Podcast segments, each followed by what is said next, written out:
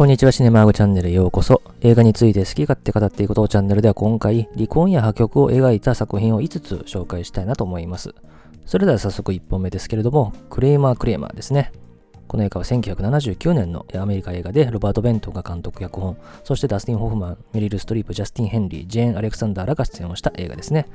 アカデミー賞では9部門にノミネートされて、作品賞を含む5部門で受賞した作品ですね。この映画の話はですね、仕事人間の夫であるダスティン・ホフマンが演じるテッドと、家事や5歳の息子の育児しかできずに自分の仕事が全然できないというですね、えー、メリル・ストリープが演じる妻のジョアンナ。まあ、この夫婦がですね、メインでですね、ある日ですね、このジョアンナが息子を置いても家を出て行ってしまうということで、まあ、テッドはですね、もう息子と向き合う時間を増やさなきゃいけないということで、まあ、仕事の時間も削られていくんですけれども、やがて2人は離婚裁判をしていくという映画ですね。まあ、この映画はあの現代がクレーマー VS クレーマーというですねことまでなってまして、まあ、対決というふうな意味合いにもなってますよね。でまさにこう離婚映画といえばもうこれというですねもう代表作でもありますし、まあ、ダスティン・ホフマン、メリル・ストリップ、それからね5歳の息子を演じたジャスティン・ヘンリーもですねアカデミー賞ノミネートされたりというですね、まあ、非常にこう演技面でも非常に楽しめる映画ということで、まあ、まずはこの一本を押さえておきたいということで紹介いたしました。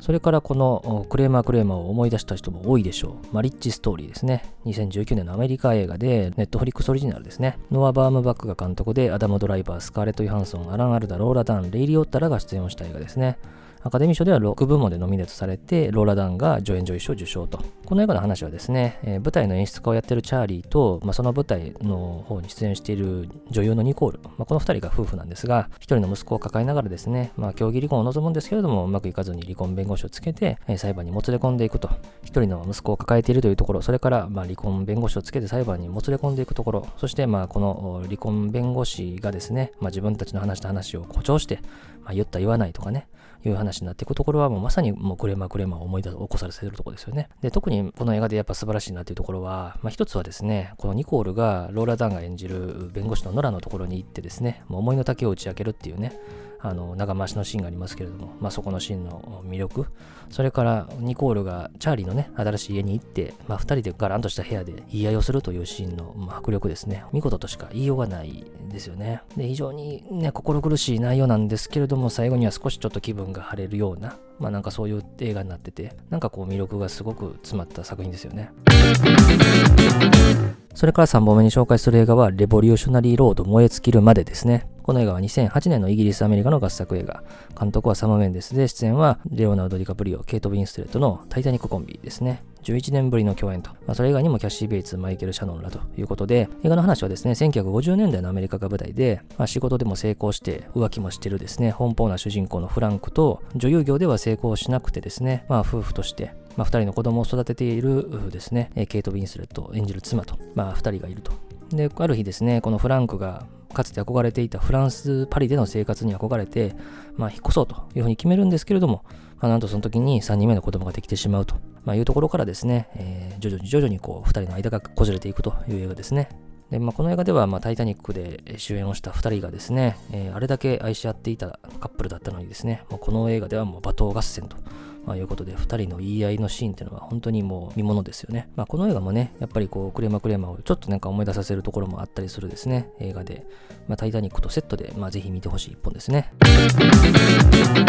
それから4本目に紹介する映画はブルーバレンタインですね。この映画は2010年のアメリカ映画で、デレクシアン・フランスが監督、ライアン・ゴズリング、ミシェル・ウィリアムズらが出演をした映画ですね。まあ、この映画の特徴はですね、このライアン・ゴズリング、ミシェル・ウィリアムズのカップルがですね、まあ、出会い、それから付き合っていくまでの過程、そしてその結婚生活から別れの過程っていうのをですね、まあ、交互に描いていくという映画なんですね。で、最後にこう出会いの完結するところ、別れの場面っていうのが最後にま交差すると、まあ、いうところでですね、お互いを好きになる理由、それからお互いを嫌いになる理由っていうのが、こう最後にこう一致してしまうっていうところがですね、なんとも悲しい映画ですよね。で、この映画ではですね、ライアン・ゴズリングは役作りのためにですね、まあ、お腹が出るぐらい体重も増やしてますし、あとはですね、髪の毛抜いていると